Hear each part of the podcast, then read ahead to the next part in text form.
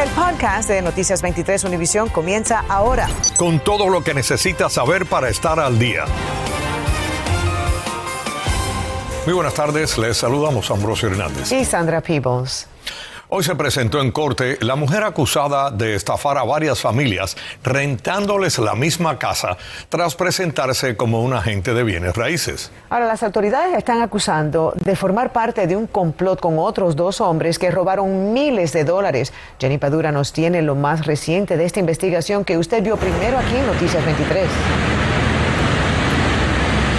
Así es que tal, muy buenas tardes. La acusada permanece todavía aquí en la cárcel del condado de Miami-Dade. Ella tiene una fianza de más de 40 mil dólares que todavía no ha pagado porque deberá de comprobar ante un juez que el dinero que use no es el que recibió de las víctimas. Ella enfrenta numerosos cargos por robo en mayor cuantía, esquema organizado para cometer fraude, también hacerse pasar por un agente de bienes raíces sin licencia y usar un dispositivo de comunicación ilegalmente. Luciendo un cabello teñido de negro, Priscila Marie Contreras se presentó en corte este lunes. Está acusada de hacerse pasar por un agente de bienes raíces. Eh, Michelle fue una de sus víctimas. Ella nos hizo creer que que era una persona muy profesional, eh, nos pidió documentos como nos pide cualquier realtor, eh, que si historial de crédito, que si eh, el ingreso que tiene. El abogado de Contreras intentó que le redujeran la fianza para que ella pudiera cuidar a su bebé de dos meses de nacido bajo arresto domiciliario. ¿Qué tal? ¿Cómo está? Bien, yo voy entrando. En estas imágenes obtenidas por Noticias 23 se le ve con el niño en brazos y otro de los sospechosos en una de las residencias en donde se presentó en busca de dinero. De acuerdo con la investigación, se quedó con 24 mil dólares de las nueve víctimas solo en Homestead. Les di el único dinero que tenía, pues me quedé sin renta y ahora estoy en casa de la familia de mi hijo. La mujer de 32 años se entregó en la policía de Homestead este domingo. Horas más tarde fue trasladada a la cárcel TGK. Aliviada por una parte, pero aún así hay dos personas que están sueltos, que siguen libres y que deben de cumplir con una pena que por el castigo que tú sabes nos han hecho vivir en todo este proceso. Las autoridades todavía están tras la pista de Jordani Carriles Díaz, de 43 años, y de Inocer Bravo, de 47. Michelle dice que ambos se presentaron como los dueños de la casa que ella quería alquilar y para la que dio 4.600 dólares. Realmente los personajes lo hicieron muy bien, porque caímos demasiadas personas en esto. Todos dimos nuestros ahorros, dimos lo que teníamos guardado para mudarnos y ahora estamos en la calle todos.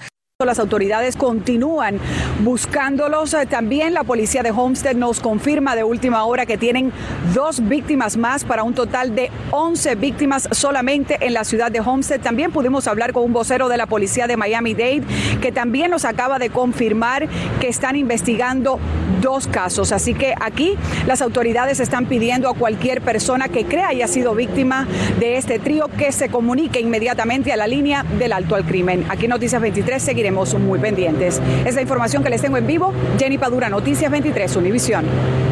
Gracias, Jenny. Un hombre murió por impactos de bala que sufrió en un apartamento en la avenida Jefferson en Miami Beach. La víctima falleció en el hospital, a donde los socorristas lo llevaron poco después del tiroteo que ocurrió casi a la una de esta madrugada. La policía aún investiga el hecho y no ha revelado la identidad de la víctima.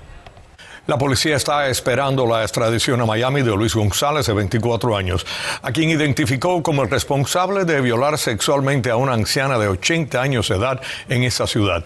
A González lo arrestaron en el condado Lee, aquí en la Florida. El hombre enfrenta cargos de agresión sexual, secuestro y abusar de una persona anciana, entre otros cargos. El viaje a Caracas, Venezuela, de una comitiva del gobierno del presidente Biden para reunirse con el régimen de Maduro tomó por sorpresa a los venezolanos. María Alesia Sosa nos cuenta qué se sabe de este acercamiento después de que los países rompieran relaciones hace tres años. Con el fin de reducir la dependencia global del petróleo ruso ante la situación en Ucrania, la administración Biden dejó claro que está dispuesta a abrir una vía de comunicación con el régimen de Venezuela.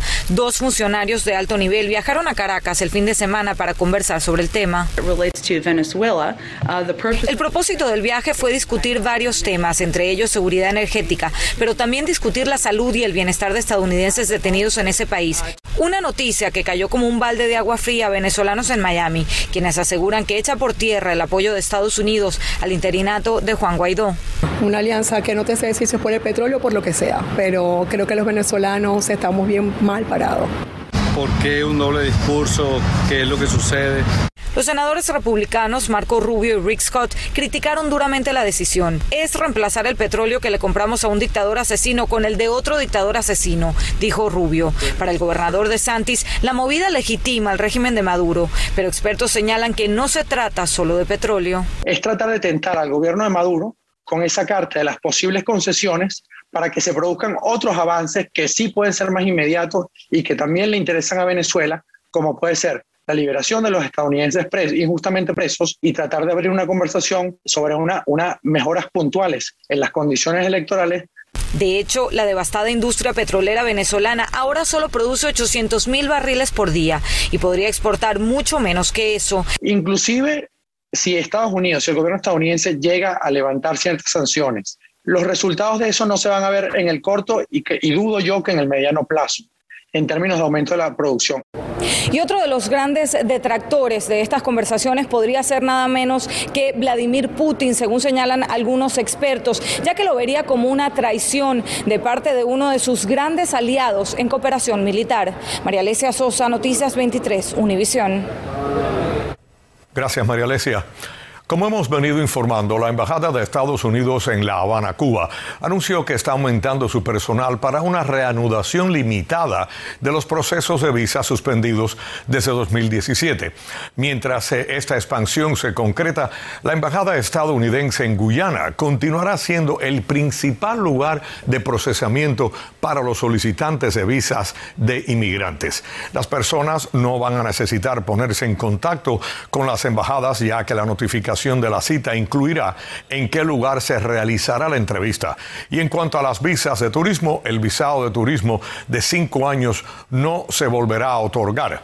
La política de Estados Unidos es continuar eh, dando la visa B2 con únicamente tres meses de estancia en suelo estadounidense y válida por una sola entrada al país. Ahora bien, esta tarde Noticias 23 logramos entrevistar sobre este tema a Emily Mendrala, quien es la subsecretaria adjunta del Departamento de Estado norteamericano para Asuntos del Hemisferio Occidental.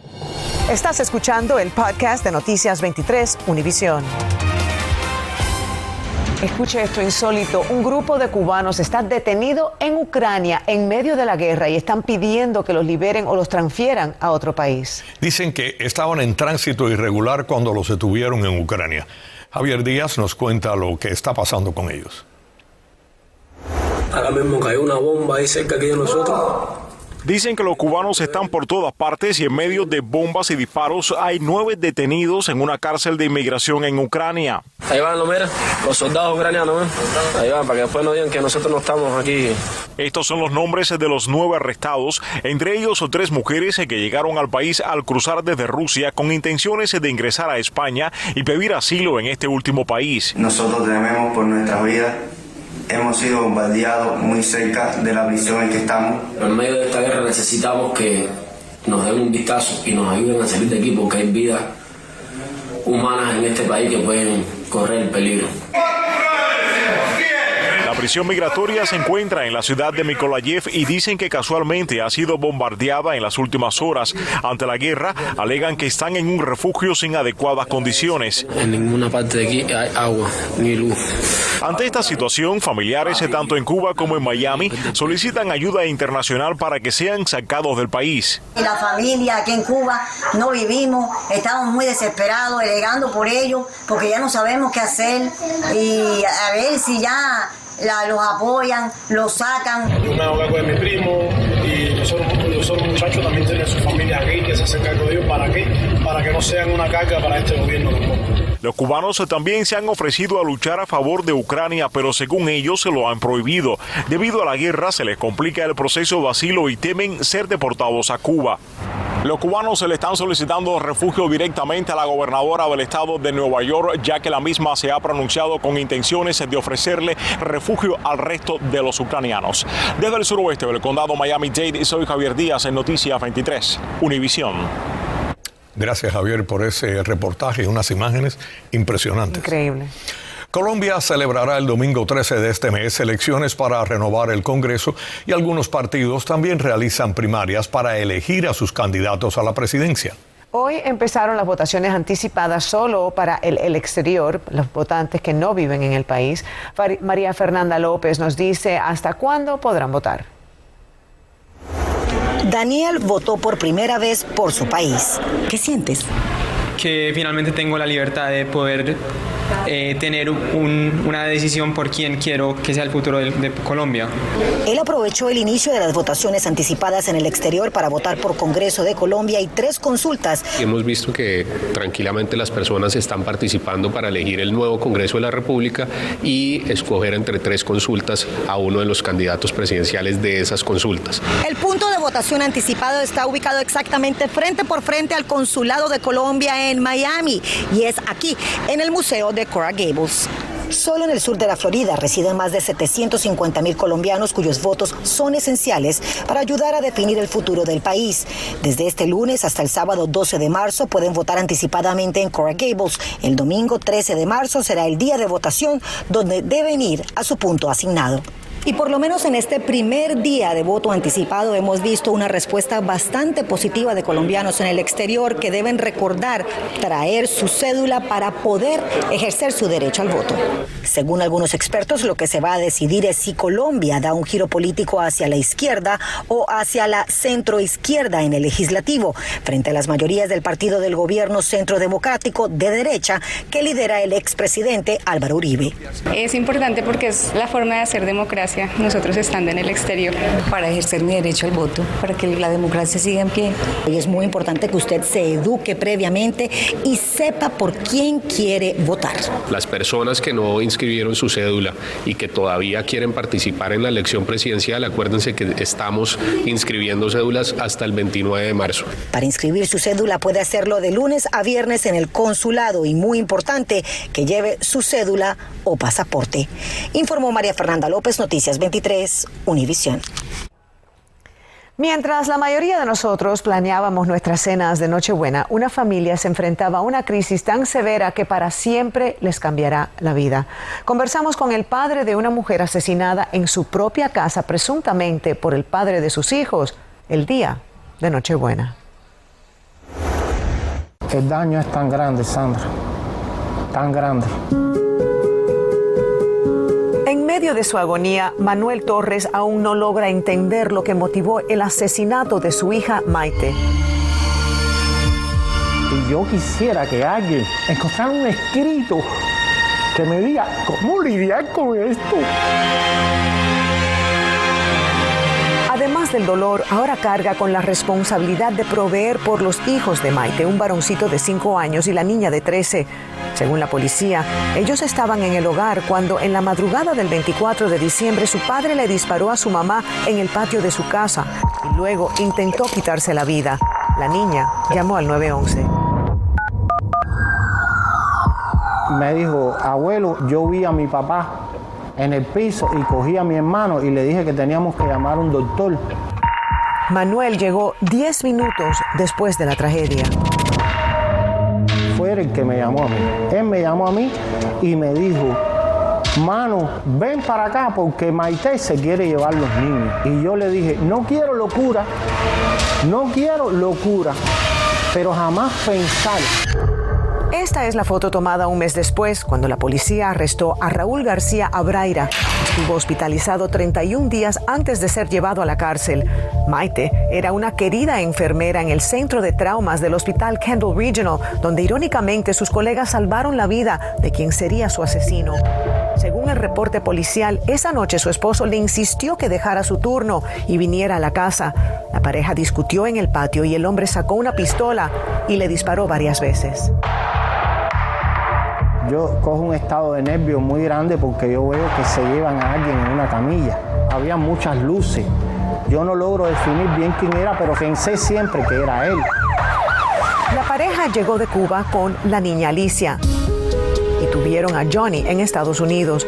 El niño está en el espectro de autismo y era muy apegado a su madre. Antier me dijo, abuelo mami, me quiere decir abuelo mami. Me dice, abuelo, pásame la mano por la espalda como mami me hacía. Ahora Manuel está en un complicado proceso legal para obtener la tutela de sus nietos. Emocionalmente, un trauma que está viviendo esta familia. Silvana Rosende representa a la familia en la legalización del testamento y busca negarle al supuesto agresor acceso a los intereses económicos. La persona que intencionalmente causa la muerte de otro en el estado de la Florida no puede tener ningún reclamo a los bienes de la persona que falleció. Manuel lleva solo seis años en este país. Su mayor temor ahora es que algo le pase y no pueda darle el frente a la vida por sus nietos.